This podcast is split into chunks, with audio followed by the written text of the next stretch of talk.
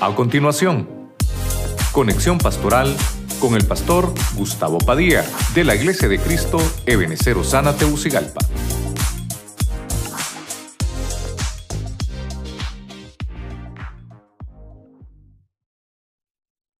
Dios les bendiga, mis hermanos. Bendiciones, bendiciones de nuevo a todos. Ahí en casita, que Dios me los bendiga. Estamos aquí desde el auditorio de la Iglesia de Cristo de Benecer, Osana, en la ciudad capital Tegucigalpa. Esta, este día estamos eh, ofreciendo con ustedes un culto al Señor virtual. Así que bendecimos a los que nos sintonizan por la radio, la televisión, las redes sociales. Vamos a, a, tener también un Telegram al final donde vamos a estar orando por toda, por toda la congregación. Quiero que busquemos en el Salmo 51, 19, versión de las Américas. Hoy vamos a, a trabajar solo en la versión de las Américas. Dice la Biblia, el Salmo 51, 19, en el nombre del Padre, del Hijo y del Espíritu Santo. Entonces te agradarán los sacrificios de justicia, el holocausto y el sacrificio perfecto. Entonces se ofrecerán novillos sobre tu altar. Vamos a, leer la parte que, que fue que subrayé, que, que dice, entonces te agradarán. Y la otra parte dice, el holocausto. Hay sacrificios de justicia y hay un sacrificio perfecto. Cuando, cuando puedo ver esto, entonces, como es tema de enseñanza el que vamos a desarrollar hoy, quiero, quiero ver con usted lo ofrecido en un holocausto. ¿Qué cosas son las que en la antigüedad se ofrecieron como sombra y figura de lo que podemos aplicar a nuestro tiempo? Así que vamos a orar. Padre Celestial, en el nombre poderoso de Cristo, nuevamente, Señor, oramos pidiendo tu auxilio, que tomes el control de mi boca, de mi mente, de mi lengua, Señor. Deme control de este ambiente, también aquí en, en tu casa, Señor, junto con nuestros hermanos que están en casita para que la palabra sea de bendición extraordinaria. Quédate con nosotros desde el principio, Señor, hasta el final de esta transmisión. Te lo pedimos en el santo y bendito nombre de Jesucristo. Amén y amén. Para, para empezar a, a, poner un poquito de cimiento de lo que vamos a tratar de desarrollar, usted debe tener ahí su libreta, su lápiz y sobre todo su Biblia y el corazón dispuesto también a aprender, ¿verdad? La palabra holocausto, eh, cuando la encontramos en la Biblia, a lo largo de toda la Biblia encontramos esa palabra holocausto, eh, se utiliza eh, la palabra holocausto para referirse a un sacrificio. A, a eso se refiere holocausto, es un sacrificio. También es un acto de abnegación en beneficio de otras personas. Y eso obviamente en la historia nuestra eh, hemos encontrado ese término del holocausto de, del pueblo de Israel allá por la Segunda Guerra Mundial, porque fue un sacrificio humano completo, obviamente que no fue hecho con el propósito con los cuales se estableció en la Biblia, sino que a eso también se le llama holocausto, porque es un sacrificio, es una muerte. Eh, hay que morir a eso. Yo quiero mostrarle hoy en la Biblia por qué la Biblia nos enseña eh, que en el holocausto se ofrecen este tipo de, de, cosas. Así que vamos a ir, viendo poco a poco eh, cómo, cómo, algunos hombres de Dios, porque los voy a personificar, entregaron algo ahí en el holocausto. Este, este salmo que acabamos de leer como introducción es un salmo de David, porque David eh, estaba escribiéndolo porque él tenía un temor, él tenía miedo a su pecado y que ese pecado ocasionara juicios contra la ciudad y contra el reino que él tenía. Entonces me fui a buscar y el primer punto que quiero que miremos es Primera de Crónicas 21, 26. Ya le dije que solo vamos a estar ahí en la versión de las Américas, dice la Biblia. Primera de Crónicas 21, 26. Entonces David edificó allí un altar al Señor y ofreció, entonces escucha ahí, holocaustos y ofrendas de paz e invocó al Señor y el Señor le respondió con fuego del cielo sobre el altar del holocausto. Entonces, quiero que le ponga atención ahí, el altar del holocausto. Entonces, eh, una cosa es el altar, una cosa es el holocausto. El holocausto es el sacrificio. El holocausto es lo que yo estoy sacrificando. Porque el altar es el lugar donde se levantaba, eh, obviamente se ponían piedras y madera y se encendía. Pero el holocausto era lo que se sacrificaba. Entonces dice que David en esta ocasión, él está ofreciendo holocaustos y está ofreciendo ofrendas de paz. ¿Por qué razón David estaba aquí eh, de esta manera haciendo este sacrificio?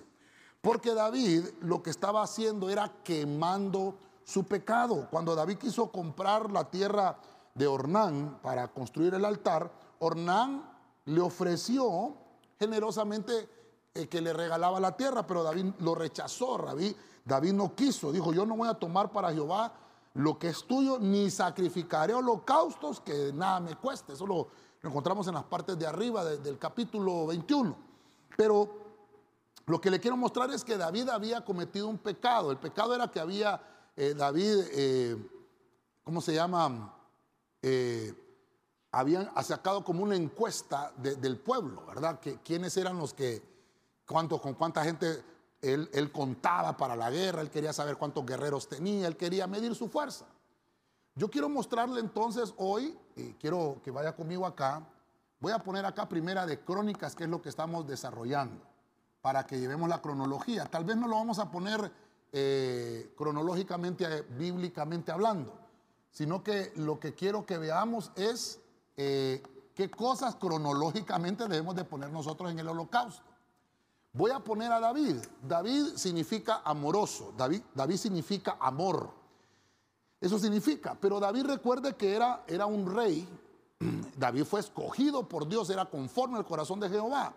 Pero David, David tenía cosas todavía que entregar. ¿A dónde las tenía que entregar?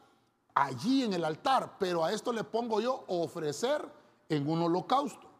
¿Qué fue lo que ofreció David ahí? ¿Qué fue lo que quemó David ahí? Pues yo lo que puedo encontrar aquí, que él está quemando su falta, él está quemando su pecado. Entonces, a la sombra y figura de este pasaje, yo puedo entender que David nos enseña que debemos de venir al, holocausto y ofrecer el pecado. Allí, que se queme, porque cuando se ponía en el altar el sacrificio, se ponía un corderito, se ofrecían bueyes e incluso palomas. Eh, después Moisés estableció esto. Entonces, ¿qué es lo que se ofrece en, un altar? Pues entonces vamos a poner acá, vamos a poner acá el pecado. El pecado. El, pecado no es para que tú lo andes cargando. El pecado no es para que, para que tú lo alimentes. No, el pecado hay que desecharlo. El pecado hay que consumirlo, que el fuego del Espíritu de Dios, hermano, queme todo, queme todo lo que, lo que está malo dentro de nosotros.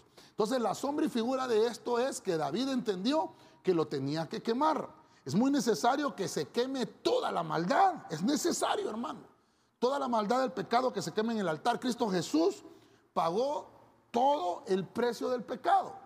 Quiero eh, finalizar con el punto, pero quiero primeramente terminar con 1 Crónicas 21-27. Eh, Miren lo que sigue diciendo. Y el Señor ordenó al ángel, y este volvió su espada a la vaina en aquel tiempo, viendo David que el Señor le había respondido en la era de Ornán, Jebuseo, ofreció sacrificio allí, verso 29, porque el tabernáculo del Señor que Moisés había hecho en el desierto y el altar del holocausto estaban en aquel tiempo en el lugar alto en Gabaón, verso 30, pero David no pudo ir allá delante de él para consultar a Dios porque estaba aterrado a causa de la espada del ángel del Señor. Mire, me dio la tarea de ponerle todo el versículo porque dice que el altar del holocausto estaba en aquel tiempo en el lugar alto de Gabaón.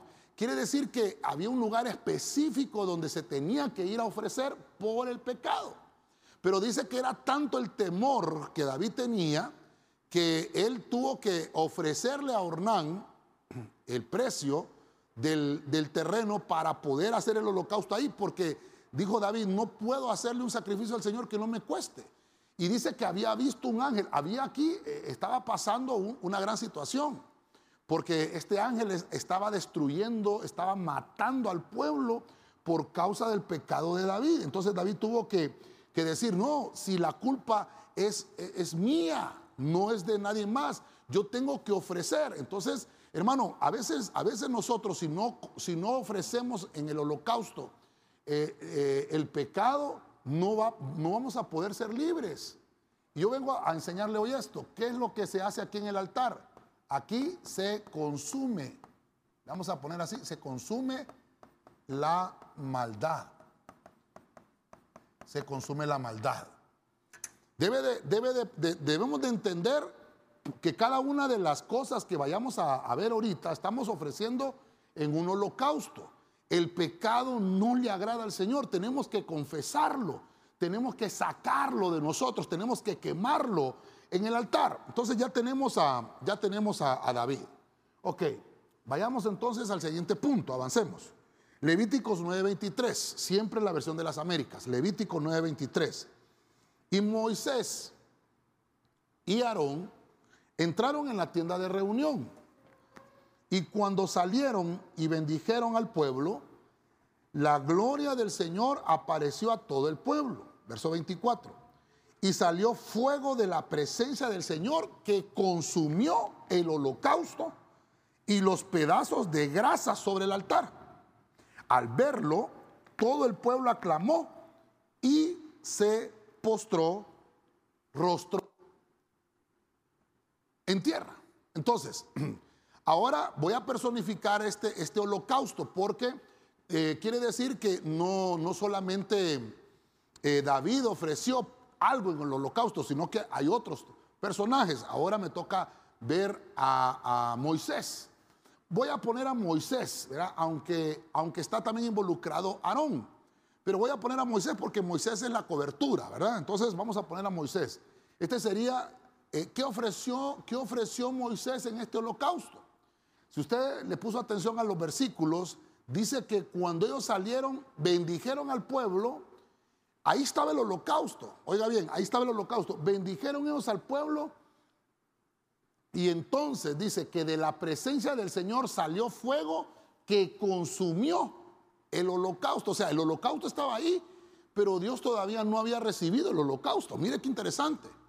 Hasta que, hasta que Moisés se puso de acuerdo con Aarón, qué es lo que tenían que entregar. Entonces dice que consumió el holocausto y consumió, pongan la atención aquí, los pedazos de grasa sobre el altar. Entonces me está hablando ahora que Moisés lo que estaba haciendo aquí es quemando en el holocausto las maldiciones. Moisés lo que nos enseña aquí es que todos nosotros arrastramos maldiciones. Eso, eso, es interesante que lo podamos entender. Ahora, ahora, dice que Moisés y Aarón bendijeron al pueblo. Entonces quiere decir que tiene que haber sacerdocio, tiene que existir, hermano, un ministro en el holocausto, mire, el holocausto es que hay una congregación, en este caso nosotros como iglesia, venimos a la casa del Señor y, aquí en la casa del Señor, hermano, ofrecemos culto, levantamos ofrenda al Señor, pero el, holocausto está ahí. Pero como que todavía no ha pasado el fuego de Dios todavía para consumirlo. Pero de repente por la administración que se da en medio de la congregación, ese fuego de Dios desciende y se consume lo que se ofreció. Por ejemplo, hermano, eh, nosotros los viernes recuerde que tenemos culto de, de familia. ¿Qué es lo que venimos a hacer? Administrar entonces las familias. Específicamente, tenemos que venir con un corazón dispuesto para que nosotros entendamos que tenemos que hacerlo, hermano, eh, cada vez que tengamos la oportunidad, ministrar nuestra familia. Ok, vamos a avanzar un poquito acá. Y ahora el pasaje que estamos leyendo aquí es Levítico capítulo 9, verso 23. Mire que eh, aquí está empezando el, libro de Levíticos, obviamente nos habla de la ley. Entonces Moisés es el que nos va a enseñar qué cosas son las que tenemos que quemar. Y estoy aprovechando aquí de una sola vez, porque eh, Moisés eh, estaba ofreciendo en el holocausto cuando ellos, hermano, imagínese usted, ya habían salido de Egipto. Entonces Moisés nos enseña que se deben de ofrecer en el holocausto las maldiciones. Eso se tiene que quemar. No vamos a quemar en el holocausto cosas obviamente que necesitamos. No, lo que se va a quemar es lo que no se ocupa.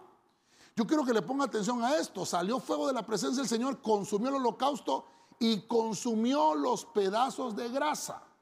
¿Por qué puse yo maldiciones? Porque obviamente se estaba ofreciendo, hermano, todas las maldiciones que el pueblo de Israel traía. ¿Qué, maldiciones traía?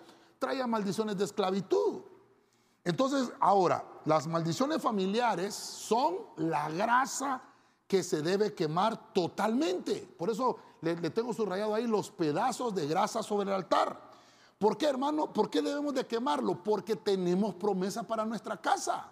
Dice la Biblia, cree en el Señor Jesucristo y serás salvo tú y será salva toda tu casa. Entonces lo que estaba haciendo Moisés con Aarón era que la grasa se debe de quemar. Recuerde que la grasa es la grosura.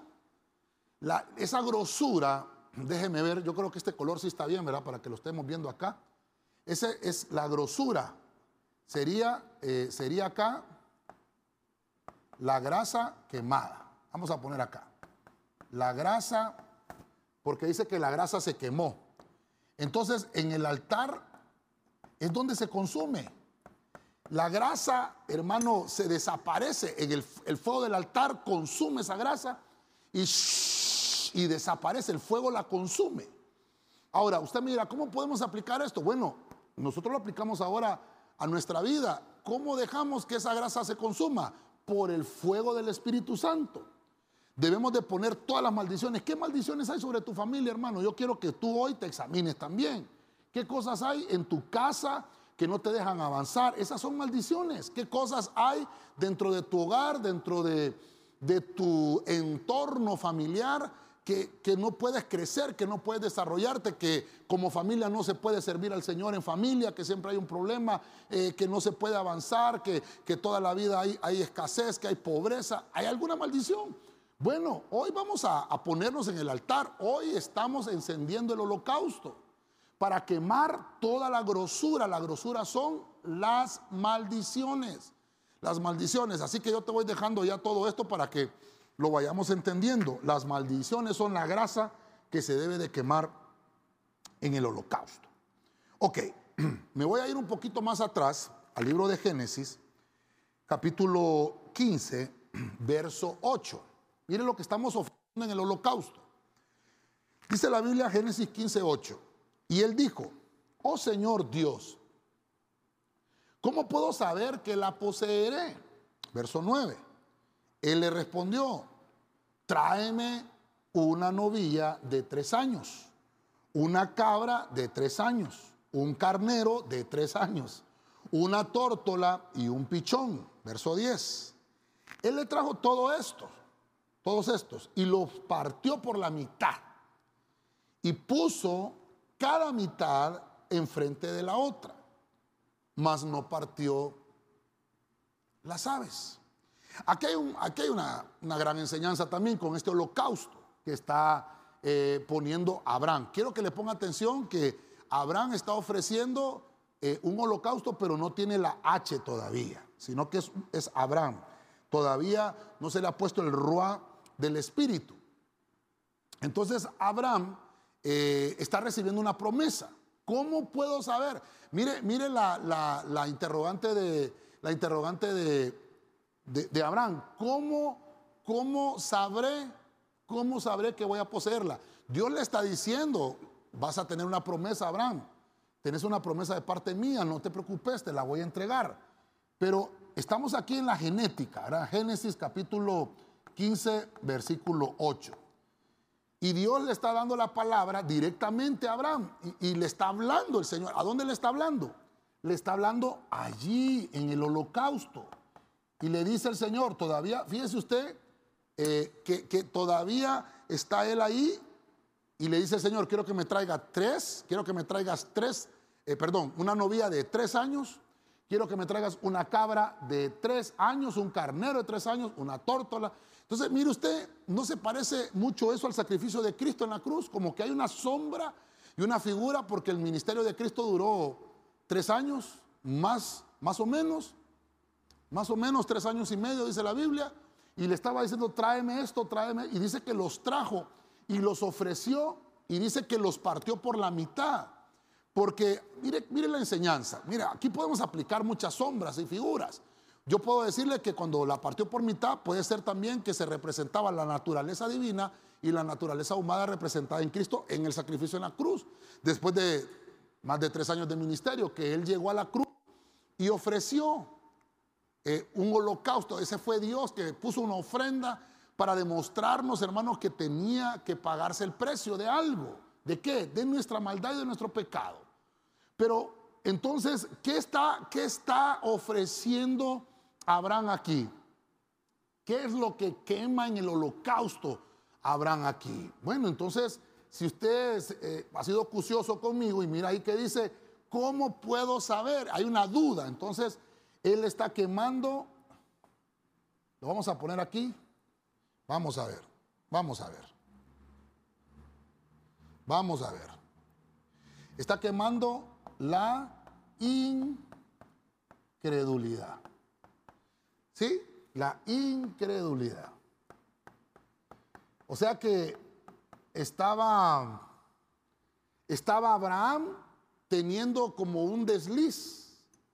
No le estaba creyendo al Señor y, había alguna preocupación. Y, y, por eso, y por eso, hermano, este altar es interesante porque Abraham levantó varios altares desde que salió de Ur de los Caldeos. Le creyó al Señor y le dijo, bueno, ¿y ahora cómo voy a ¿cómo voy a saber que en realidad esta palabra que me estás dando se va a cumplir? Entonces, bueno, ponme esto, ofrécelo. ¿Qué le estaba diciendo? Tienes que pagar el precio de la incredulidad que hay en el corazón. La incredulidad, hermano, nos va a ministrar mal. La incredulidad no va a dejar que la promesa del Señor eh, eh, venga a nosotros. Por eso Abraham ahí no le han cambiado el nombre. Abraham tiene que que realizar algo. Le vamos a poner aquí que Abraham tenía que erradicar, vamos a ver, erradicar la culpa o la duda. Vamos a poner la duda, erradicar la duda. La culpa era de Abraham, pero si él no ministraba su alma, si él no ministraba la duda, entonces, hermano, no se iba a cumplir la promesa que Dios ya le había hecho a Abraham. Entonces, quiero, quiero ahora ministrarte esto. ¿Qué cosas te ha prometido el Señor? ¿Qué cosas te ha prometido y que todavía no se han cumplido? Porque entonces estaríamos como Abraham. ¿Qué cosas nos ha dicho el Señor que va a hacer en nosotros, pero no se han cumplido?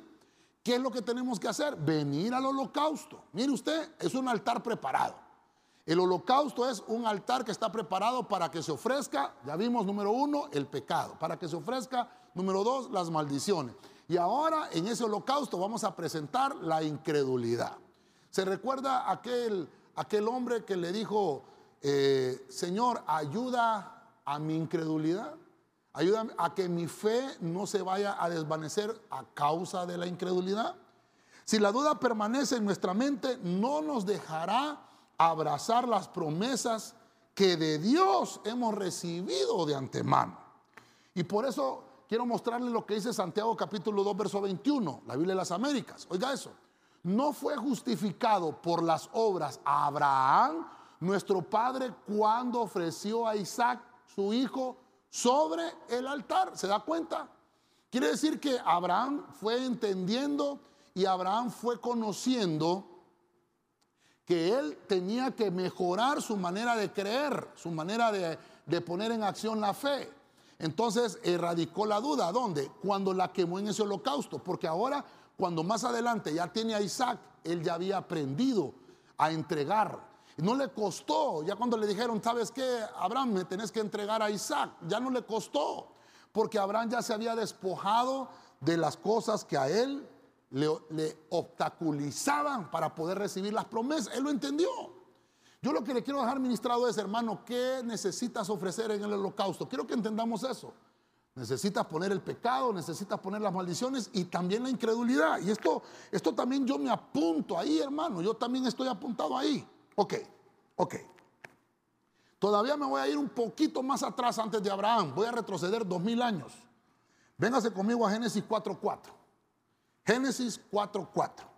También Abel, por su parte, trajo de los primogénitos de sus ovejas y de la grosura de los mismos.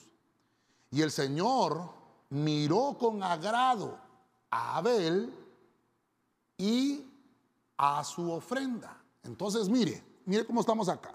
Si usted ya me tomó el hilo del tema, ya sabe por dónde voy. El holocausto es lo que se ofrece en el altar. Vamos a ver. Ya vimos a David, puso el pecado. Ya vimos a Moisés, puso las maldiciones. Vimos a Abraham, que quemó su incredulidad. Y por eso fue llamado el padre de la fe. Pero ahora viene Abel. Bueno, Abel fue uno de los primeros que empezó a entregar eh, en, el holocausto. Ok, vamos a, vamos a ver aquí a, Abel. Eh, todavía seguimos en, el Génesis, ¿no? Estamos en Génesis capítulo 4 y mira qué importante la cita. 4.4 me habla de equilibrio. 4.4 me habla de equilibrio. Entonces vamos a ver acá y le vamos a poner Abel. Abel. ¿Qué nos enseña Abel? ¿Qué, tuvo que quemar Abel? ¿Qué fue, ¿Qué fue eso que Abel dijo, no, esto no me va a servir? Entonces usted que está conmigo ahí, vamos a poner aquí, Abel quemó la religiosidad. Vamos a ponerlo así. Religiosidad. Creo que ahí está, religiosidad. Ok, ahí está. Abel quemó la religiosidad.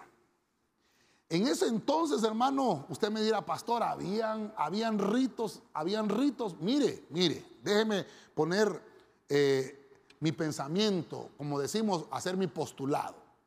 Cuando Abel sale del huerto, obviamente, perdón, cuando Adán sale del huerto con Eva, obviamente nació Caín, nació Abel. Pero afuera del huerto ya habían otras civilizaciones, afuera del huerto habían otras creaciones. Eh, razas paralelas, que ya lo hemos visto en otros temas. Claro, afuera, hermano, ya existían las pirámides, ya existían civilizaciones que adoraban otros dioses, ya habían incursiones. Cuando Abel sale, dice que su padre Adán le explicó cómo era que se agradaba el Señor de hacer holocausto. Recuerde que cuando, cuando Adán y Eva pecaron, dice la Biblia que, que Dios mató un cordero, dice, para vestirlo con las pieles, a él, Adán, y a, y a Eva su mujer. Entonces quiere decir que a Adán Dios le enseñó que tenía que sacrificar una oveja. Esos eran los sacrificios que le agradaban al Señor. Y entonces vemos que Caín, hermano, su hermano, no entendió esto, porque Adán le enseñó tanto a Abel como a Caín. Pero entonces quiere decir que lo que nos enseña Abel acá es que en el holocausto se debe de quemar la religiosidad. ¿Por qué? Porque Caín lo que ofreció fueron verduras. Eso se llaman ofrendas de paz, que más adelante se las mostraron a, a Moisés, que es lo que tenían que ofrecerse cuando se quería paz. Y cuando se quería el perdón de pecados se tenía que ofrecer un cordero. Pero dice la Biblia que Abel sí lo entendió a la primera. Mire qué interesante. Por eso es que le puse religiosidad, porque lo entendió a la primera. No hay que ser religioso, no hay que hacer las cosas solo porque todo mundo la hace. Donde va Vicente, va toda la gente. Ah, porque aquel ofreció verduras, yo también voy a ofrecer verduras. No. Abel hizo como le había enseñado su papá, la verdadera devoción. Es que eso es lo que le quiero ministrar hoy. Lo que se ofrece en el, en holocausto. Hermano, la religiosidad la tenemos que quemar. Una verdadera devoción al Señor hará que desaparezca nuestra religiosidad, porque el altar del Señor siempre va a estar encendido. Entonces, vamos a, vamos a colocarlo aquí. Verdadera devoción. Vamos a poner aquí verdadera devoción. No es, hermano, siguiendo lo que hace todo mundo, sino lo que realmente a Dios le agrada. Le vamos a poner aquí verdadera devoción. Usted está en casita, creo yo también ahí, y juntamente conmigo estamos ahí escribiendo. Verdadera devoción. Ok. Si usted va conmigo, ¿qué cosas debemos de quemar? El pecado, las maldiciones, la incredulidad, la religiosidad. Hermano, debemos de salirnos de la religiosidad porque la religiosidad nos va a llevar a la idolatría. Abel quemó su religiosidad. Cada hijo, hermano, tiene un llamamiento. La voluntad de Dios para todos es que cada uno tenga algo que hacer en este mundo. Cada quien tiene su trabajo. Los padres deben de saber crear a sus hijos para que puedan trabajar eh, eh, de lo que en realidad Dios les asignó, saber cuál es su asignación ministerial. Y obviamente, hermano, aquí, aquí se prefiguraron el castigo que merecen los pecadores. Obviamente, por eso es que el altar de, Abel estaba encendido, pero en el de Caín no pasó nada. Y ahí comenzó un pleito entre hermanos. Imagínese usted, imagínese usted, porque no se sabía qué es lo que se tenía que ofrecer. Pero esto, esto me figura para que nosotros lo aprendamos. Ok. Avancemos al punto número 5. Véngase conmigo a Primera de Reyes capítulo 18, verso 37. Respóndeme, oh Señor, respóndeme, para que este pueblo sepa que tú, oh Señor, eres Dios y que has hecho volver sus corazones. Verso 38. Entonces cayó el fuego del Señor, oiga esto, y consumió el holocausto, la leña, las piedras y el polvo, y lamió el agua de la zanja. Mira el verso 39. Cuando todo el pueblo lo vio, se postraron sobre su rostro y dijeron, el Señor, Él es Dios, el Señor, Él es Dios. Ah, interesante está esto. Entonces, mire usted, ¿qué se ofrece en un holocausto? Ah, mire que ahora estamos viendo a Elías, un hombre de altar. A este hombre le llamaban el profeta de fuego. Entonces, ¿qué se ofrece en el holocausto? Y esto es lo que me llama la atención, porque aquí dice que cayó el fuego del Señor y consumió el holocausto. Entonces, vamos a ver, cuando David ofreció acá, vimos que cayó fuego, ¿no? Y consumió la maldad. Vimos aquí a Moisés, estaba el holocausto, pero cuando salió con su hermano Aarón, y bendijeron al pueblo, cayó fuego del Señor y quemó la grosura. La grosura son las maldiciones. Cuando Abraham, hermano, estaba ofreciendo el holocausto, él eh, escuchó la voz de Dios y el Señor le dijo, vas a poner un novillo de tres años, vas a poner esto de tres años. Y el Señor cuando él obedeció, entonces fuego del Señor cayó sobre sobre el holocausto y eso nos enseña que se erradicó la duda. Entonces, ¿qué quemó Abraham? La incredulidad. Vemos a Abel y vemos que Abel quemó la religiosidad. El fuego del Señor cayó en el holocausto de Abel porque vio que en Abel había una verdadera devoción. Ok, como ya llego aquí, entonces voy a ver acá este siguiente ejemplo. Eh, obviamente entro al libro de los reyes. Ya entro al libro de los reyes. Y entonces encuentro al profeta. Mire usted qué interesante, cada uno de estos hombres tiene su oficio. Entonces veo al profeta Elías y Elías me enseña que el holocausto no se enciende, no se enciende por, por, por costumbre humana, sino que se debe de, hacer conforme a lo que Dios dice que se haga. Este altar de Elías lo hemos, eh, creo que hay, una enseñanza solo de este, de este altar que Elías levantó. Creo que le pusimos a la enseñanza el altar de Elías. Pero ¿qué es lo que está pasando en esta historia? En esta historia encontramos que hay 400 profetas de Baal, son falsos. Aquí hay un movimiento eh, de falsedad, hay un movimiento eh, profético falso. Y solo encontramos a Elías. Elías es el único profeta habilitado en esta historia. ¿Qué es lo que quema entonces Elías ahí en el holocausto? Usted que va conmigo todavía. Le voy a ayudar, pues, le voy a ayudar. ¿Qué es lo que quemó Elías? Ah, había apostasía. Estos profetas estaban, estaban haciendo una administración al pueblo para que el pueblo apostatara. ¿Qué es apostatar? Es darse la vuelta, es regresarse de donde uno ya salió. Eso es apostasía.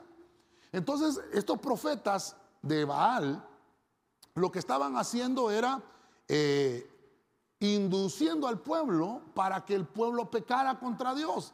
Y entonces Elías le dijo, bueno, esto está fácil, hagamos un altar, levantemos un altar, pongamos el holocausto, pero no lo encendamos porque eh, eh, lo, que lo, lo que lo tiene que encender es el Señor, el fuego de Dios. Cuando el fuego de Dios venga y caiga sobre eh, sobre cada uno de, de los que levanten el altar, ese fuego que caiga al que se encienda, ese es el verdadero Dios. Y dice que Elías, hermano, les dio la oportunidad a los profetas de Baal. Y dice que empezaron ellos, hermano, y se desgarraron y nunca contestó Baal. Incluso Elías se burlaba. Y, les decía, ¿no será que Baal está muy ocupado, que no los puede atender? Imagínense qué terrible. Pero lo que le quiero mostrar entonces es que Elías, un profeta habilitado de parte del cielo, él dice que, que puso, respondió, mire usted, respóndeme, oh Señor, mire, mire, mire cómo hace, respóndeme para que este pueblo sepa que tú, oh Señor, eres Dios. O sea que lo que estaba haciendo Elías era diciendo, la gloria no es de los hombres, la gloria es tuya, Señor. Tienes que contestar a la administración de tu siervo. Y dice que cuando el fuego del Señor consumió, oiga bien eso, el holocausto. O sea que no solamente fue eh, el hecho de consumir lo que se había ofrecido en el altar, sino que también estaba consumiéndose todo lo que había ahí, la leña, dice, las piedras, el polvo, incluso dice que lamió el agua de la zanja. Obviamente en el verso 39, cuando todo el pueblo vio, dice, lo que estaba pasando, hermano, imagínese ese, ese espectáculo en ese holocausto. Entonces, estoy, estoy tratando de que usted vea conmigo esto, porque aquí, hermano, eh, lo podemos trasladar a nuestro tiempo. ¿Qué tipo de apostasías se manifiestan en las atmósferas ahora eh, en las iglesias. Porque no todo el que se dice ser pastor es pastor, no todo el que se dice ser ministro es ministro. Quiere decir que debemos de cambiar las prácticas. Vaya, usted que está conmigo y que está tratando de, de aprender, porque yo también estoy aprendiendo juntamente con usted, entonces vamos a poner aquí cambiar las prácticas. Porque lo que hacían eh, los profetas de Baal eran ritos, eran ritos, eran prácticas. Eh, entonces, eso no, eso no va a mover el corazón de Dios. Eso no va a mover el corazón de Dios. Las prácticas humanas o aprendidas, lo que mueve al Señor es la obediencia de sus hijos, la obediencia de sus ministros. Entonces, mire, si empezamos a cambiar nuestras malas prácticas por las buenas obras, la apostasía nunca nos va a alcanzar. Eso es lo que nos está enseñando Elías acá. La apostasía nunca nos va a alcanzar si nosotros, hermano, cambiamos las malas prácticas. Entonces, ¿qué es lo que estaba haciendo Elías en ese holocausto? Quemando la apostasía del pueblo. Imagínense ese espectáculo, ver ese fuego descender y hermano, consumir todo lo que había ahí en el holocausto. Es un espectáculo. La respuesta del Señor, todo el pueblo se asombró. Porque cuando nosotros estamos haciendo las cosas como Dios dice que las hagamos, hermano, las cosas nadie las va a detener. Si es Dios el que está trabajando con tu vida, nadie va a detener lo que Dios está haciendo contigo. Si Dios te está llamando para X o Y tarea, nadie va a poder detenerte si Dios te dijo que lo hicieras. Eso debemos detenerlo. Yo lo que le quiero ministrar es, ¿qué estás ofreciendo, hermano, en el holocausto? Porque hay que ofrecer la apostasía, hay que ofrecer la religiosidad, la incredulidad, las maldiciones, el pecado. Debemos de deshacernos de esas cosas que no nos van a ayudar a seguir caminando en el Evangelio. Nos van a atrasar. Ok, nos van a atrasar. Ok. En segunda de Crónicas, capítulo 7, verso 1. Segunda de Crónicas 7.1. Y cuando Salomón terminó de orar, oiga eso, descendió fuego desde el cielo y consumió el holocausto y los sacrificios. Y la gloria del Señor llenó la casa. Verso 2. Los sacerdotes no podían entrar en la casa del Señor porque la gloria del Señor llenaba la casa del Señor. Este pasaje es súper interesante, súper interesante.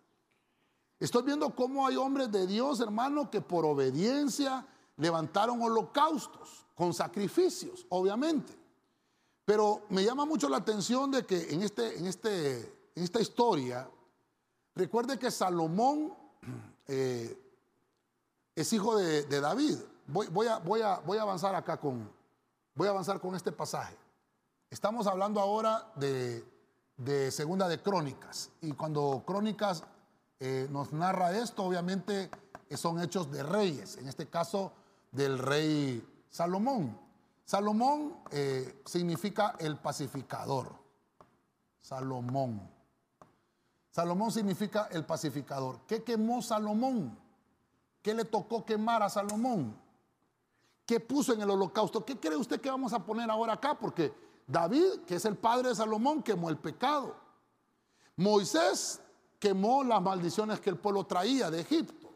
Abraham tuvo que quemar su incredulidad para poder obtener las promesas que Dios le había dado.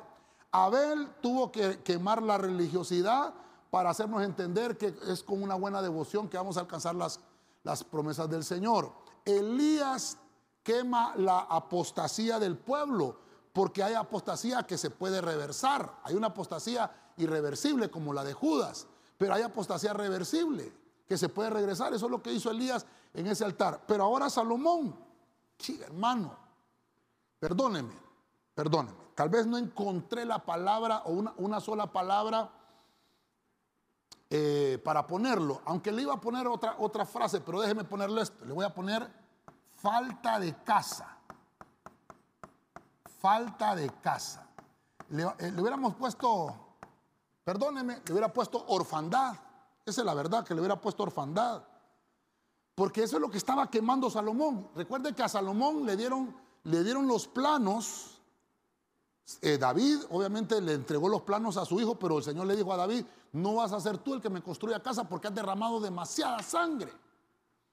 Y entonces Salomón eh, es el encargado de construirle casa al Señor. Y hermano, imagínese usted cuánto tiempo se tardaron en hacer esta casa. Más de una década. Y dice que cuando Salomón terminó de orar, el fuego, mire usted, del cielo descendió. Entonces volvemos a ver, ¿qué es lo que hay en el holocausto? Fuego. ¿Qué es lo que desciende? Fuego. ¿Qué es lo que cae? ¿Qué es lo que cayó? Dice que cada uno de estos eh, holocaustos que hemos visto es el fuego de Dios que consume. ¿Que consume qué? ¿Qué consumió en Salomón? La falta de casa. Le vamos a poner así. Pero póngale usted también orfandad. Póngale usted, eh, hermano, falta de cobertura. Y la gloria del Señor, ¿qué es lo que hizo? Llenó la casa. Habían turnos sacerdotales y dice que los sacerdotes ya no podían entrar a causa de la gloria del Señor. Entonces, cuando Salomón ofreció en el holocausto, entonces, eh, vamos, a, vamos a ponerlo así. Yo le, yo, le, yo le mencionaba a usted que una de las cosas que hubiera puesto era orfandad para que nosotros pudiéramos recibir eh, la cobertura del cielo. Pero es importante entenderlo, porque aquí no lo vamos a entender así nomás. Porque aquí lo que, cuando se ofreció el, sacrificio, entonces se obtuvo cobertura. Obtener cobertura, porque ahora ya tenía casa, ya tenía un techo. Dice que ya entonces el Señor eh, no estaba en un tabernáculo, ahora estaba en un templo. No es que Dios habita, porque Dios, bueno, no es que habita solo en un templo, porque Dios es omnipresente. Él está en todo lugar y tan poderoso que ahora puede habitar en nuestros corazones. Lo que, lo que le estoy mostrando es que se le había hecho una, un templo al Señor como la simbología de ese Dios poderoso que obviamente gobernaba sobre el pueblo de Israel. Y, había un lugar donde adorarlo. Cuando, cuando se hizo conforme a, los planos y, la arquitectura que se le había entregado a David, entonces la gloria del Señor llenó la casa. Por eso es importante, hermano, en el holocausto se quema la falta de casa. Mire, ¿sabe por qué lo dejé aquí en el punto 6? Porque el número 6, como siempre le digo, ministra los sentimientos humanos. Cuando nosotros entendemos la cobertura ministerial, nos va a ayudar a tener siempre un lugar de refugio, una casa donde recibir abrigo. Mucha gente que viene a nuestras iglesias, hermano, viene de otras congregaciones. Y esas congregaciones nunca fueron arropados, nunca recibieron cobertura. Eh, para ellos no fue casa. Cuando, cuando vienen a la iglesia hay que extenderle cobertura a una oveja. Hay que, eh, hay que extenderle abrigo, hay que hacerla sentir que es parte de, y por eso es que hay que darle capacitación para que sirva dentro del ministerio. Porque es una de las cosas, hermano, de lo que nosotros debemos de ministrarle a la gente, quemar la falta de una casa. Hermano, Dios quiere habitar en nuestro corazón y dice la Biblia que hasta los turnos sacerdotales se perdieron. Porque Dios se agradó de eso. Mire la enseñanza del holocausto de Salomón. Y dice ahí, hermano, que fueron millones y millones los que se ofreció. Si trasladáramos todo lo que invirtió Salomón en ese holocausto, es una millonada. Pero no se trataba de, la cantidad de dinero que se tenía que ofrecer, sino que se trataba de la obediencia. Dios es lo que ve es la obediencia. Hasta los turnos sacerdotales. Dice que los sacerdotes ya no podían entrar porque la gloria del Señor llenaba la casa. Hermano, qué lindo, hermano. Mire, nosotros cuando estamos aquí congregados, reunidos todos, y, hermano, empieza a derramarse la presencia del Señor, se siente la atmósfera eh, que está completamente llena, que, uno no, ni, siquiera que, ni, quisiera que terminara el culto, porque como que la presencia de Dios te arropa y, y no quiere salir de la presencia del Señor. Eso pasó acá, cuando se ofreció esta casa. Imagínese usted, Dios se agradó de eso, por eso es que tú tienes que buscar un lugar donde congregarte. La Biblia dice, no dejando de congregarnos como algunos tienen por costumbre. ¿No será que les falta quemar eso en el altar? La falta de congregarse, la falta de casa. eso es lo que está hablando Salomón acá. Entonces, mire, voy a finalizar. Tal vez los hermanos me ayuden con un fondo musical, por favor. Quiero que me acompañe a Jueces capítulo 6, verso 19. Quiero terminar con, con Gedeón. Jueces 6:19. Y Gedeón entró y preparó un cabrito y un pan sin levadura de un efa de harina. Puso la carne en una cesta y el caldo en un caldero. Y se los llevó a él debajo de la encina. Y se los presentó. Mire esto, verso 20. Y el ángel de Dios le dijo, toma la carne y el pan sin levadura, ponlo sobre esta peña y derrama el caldo. Oiga eso, y así lo hizo. Verso 21, entonces el ángel del Señor extendió la punta de la vara que estaba en su mano y tocó la carne y el pan sin levadura y subió fuego de la roca que consumió la carne y el pan sin levadura, y el ángel del Señor desapareció de su vista. Mire el espectáculo de este holocausto, por eso lo traigo acá, porque Gedeón, hermano, eh, Gedeón, usted lo ha visto conmigo, es un hombre guerrero, Gedeón es un hombre valiente, dice la Biblia. Entonces, quiero, quiero que finalicemos acá. Estamos en el libro de los jueces. Cada vez que había un juez en Israel, Dios se manifestaba. Dios se manifestaba en el pueblo. Pero cada vez que moría un juez, volvía Israel a pecar. Y con este juez Gedeón, ¿qué es lo que nos estaba enseñando? ¿Qué es lo que nos estaba enseñando el Señor?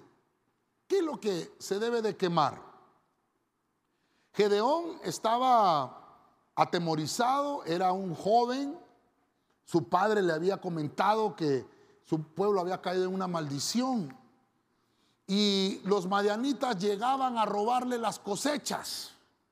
Y voy a terminar con este punto. Gedeón estaba, dice, en un hoyo donde, donde era, eh, donde era el lagar. El lagar era donde se le sacaba el, el jugo de uvas, obviamente, a las vides. Y entonces dice que él estaba ahí, en ese hoyo, trabajando con el trigo porque tenía miedo que los madianitas lo vieran y le pudieran robar tal vez lo poco que él lograba hacer.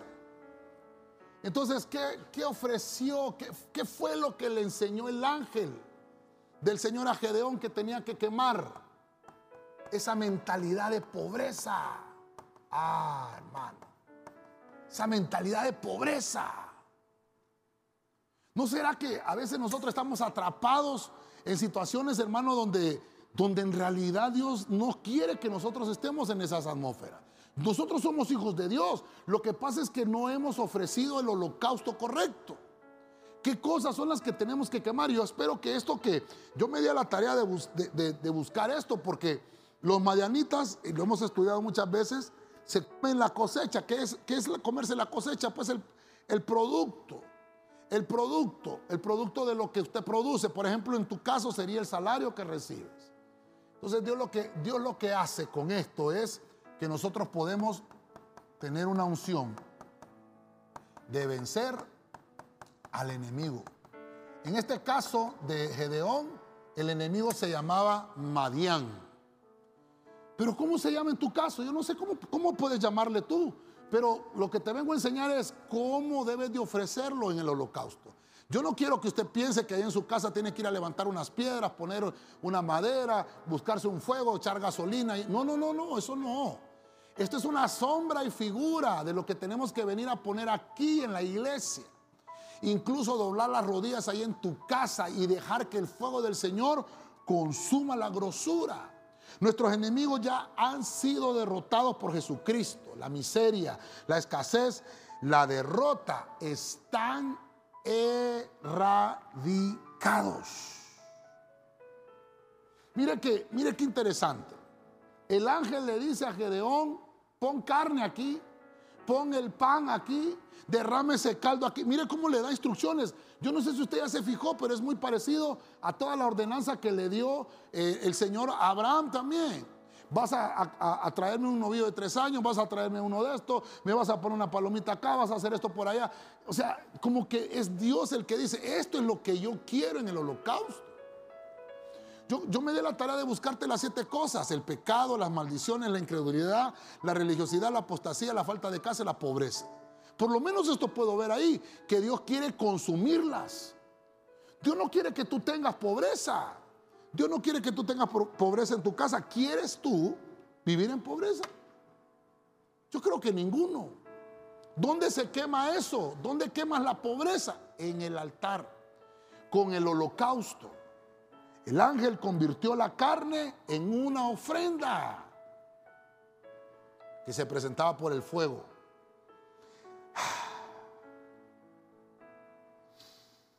Ah, ¿Cuántas cosas podemos ver aquí? Yo quiero ministrar esto que hemos desarrollado y yo quisiera eh, que usted tal vez ahí en sus anotaciones, tal vez también pudiéramos eh, retomar lo que, lo que hemos visto. Porque el altar del Señor, hermano, perdóneme, el altar del Señor está encendido. Pero debemos de entender que el altar del Señor siempre está encendido, siempre está encendido.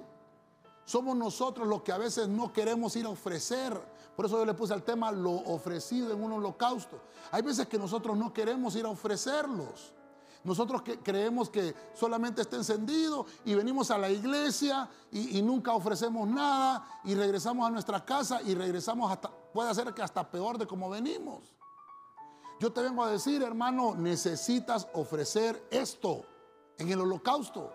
Si no lo ofreces, nunca vas a salir de la atmósfera en que estás. Si no lo ofreces, nunca vas a dar el siguiente paso para pasar a la, dimensión en la cual Dios quiere que tú estés. Aleluya. Quiero finalizar. Hago un pequeño resumen. Hemos hablado de lo ofrecido en un holocausto. Como el punto número uno, vimos a David. David eh, ofreció en un holocausto su pecado él había cometido una falta muy grave. Él quería medir su fuerza humana, pero Dios, se desagradó de eso y envió una epidemia al pueblo. Cuando David ofreció en un, en un holocausto, ofreció ahí en el altar, dice que él, él ofreció su pecado y entonces, entonces se consumió la maldad. Número dos, vimos a Moisés. Dice que Moisés, hermano, tenía ya preparado todo el holocausto junto con Aarón. Todo el pueblo estaba esperando la bendición, pero nada, nada caía. Hasta que Moisés salió con Aarón y se presentaron con todo el pueblo y empezaron a bendecir al pueblo. Todo aquello que había pasado en Egipto, aquellas maldiciones que ellos mismos habían adquirido, ahí, hermano, el mismo sacerdote, el ministro, empezaron a romper esas maldiciones y vino fuego del cielo Y dice que consumió el holocausto. Entonces Moisés y Aarón ofrecieron las maldiciones. La grasa que se quemaba, dice que hasta las grasas de los pedazos de la carne fueron consumidas, tipifican las maldiciones familiares. Se rompió ese tipo de maldición. Número tres, vimos a Abraham. El Señor le ordenó lo que tenía que ofrecer. No es lo que nosotros queremos, es lo que Dios te pide que ofrezca, lo que Dios te pide que Él quiere ver en el holocausto. Cuando Abraham hizo todo, entonces Dios entendió que Abraham estaba dando un paso más adelante. Estaba quemando la incredulidad. Recuerde que Abraham llegó a ser el padre de la fe. Con ese holocausto, Abraham erradicó la duda. Vimos en el medio del tema a Abel. Disculpe que lo hayamos metido ahí al, al medio del tema, pero me sirve porque Abel lo que hizo fue quemar en el holocausto la religiosidad. Porque Abel no se dejó llevar por lo que hacían los demás. Tal vez pudo haber visto el holocausto que presentaba su hermano Caín y pudo haber presentado lo mismo si él hubiera querido, pero eso hubiera sido religiosidad. Él ofreció como le enseñó su papá. Una verdadera devoción te va a llevar a quemar la religiosidad en un holocausto. En el punto 5 vimos a Elías. Elías está en un momento profético donde hay hermanos falsos profetas y eran más los falsos que los buenos. El único profeta habilitado ahí era Elías. Y Elías lo que hizo fue levantar un holocausto y se fue más allá de lo que sus enemigos pedían. Incluso dice que hizo derramar agua sobre la leña. Pero vino fuego del cielo y miró la oración de aquel profeta, de Elías. Y dice que lo que se quemó ahí fue la apostasía del pueblo, porque las falsas eh, enseñanzas, hermano, provocan apostasía en el pueblo. Y, lo que les estaba enseñando Elías es a cambiar sus malas prácticas. Dejemos de practicar las cosas malas para practicar las cosas buenas, hacer buenas obras, no prácticas, sino que obras para que podamos erradicar la apostasía. Número 6, vimos a Salomón. Salomón ofreció un holocausto, una gran cantidad de dinero se gastó en ese holocausto, pero dice que había mucho tiempo que Dios no habitaba en un tabernáculo, porque el tabernáculo de Moisés ya no estaba y el tabernáculo de David era una tienda nada más, no tenía atrio ni lugar santo. Así que Dios le entregó los planos a David y Salomón fue el encargado de construir el templo. Cuando Salomón terminó el templo, entonces ofreció un holocausto y ahí quemó la falta de casa la orfandad, la falta de cobertura. Entonces, obviamente obtuvo una cobertura del cielo. Y por último, vimos a Gedeón. Gedeón es aquel guerrero, pero escondido, gran hombre, fuerte y valiente, sí, pero escondido. ¿Y qué fue lo que pasó con Gedeón? Se le apareció el ángel del Señor y le dije, ¿sabes qué? Te, te apartó el Señor para que tú libres a este pueblo de sus enemigos. Tienes que vencerlos. Pero tienes que quitar esa mente de pobreza porque no eres pobre. Eres hijo de un rey. El Dios a quien sirves es el Dios dueño del oro y de la plata. Así que tienes que ofrecer en el holocausto. Dice que le puso, pon ese pedazo de carne, pon ese pan ahí, derrama el caldo que tiene. Y dice que con una vara extendida el ángel consumió un holocausto, hermano. Y ahí se erradicó la pobreza. Primero, la pobreza de mente que tenía Edeón, hermano. Y de ahí se erradicó la pobreza que tenía todo el pueblo de Israel porque los mayanitas le robaban la cosecha. Gedeón, con la unción del poder de Dios, venció a los enemigos y pudo obtener la victoria. ¿Por qué? Porque ofreció en un holocausto lo que Dios le pedía. Amén.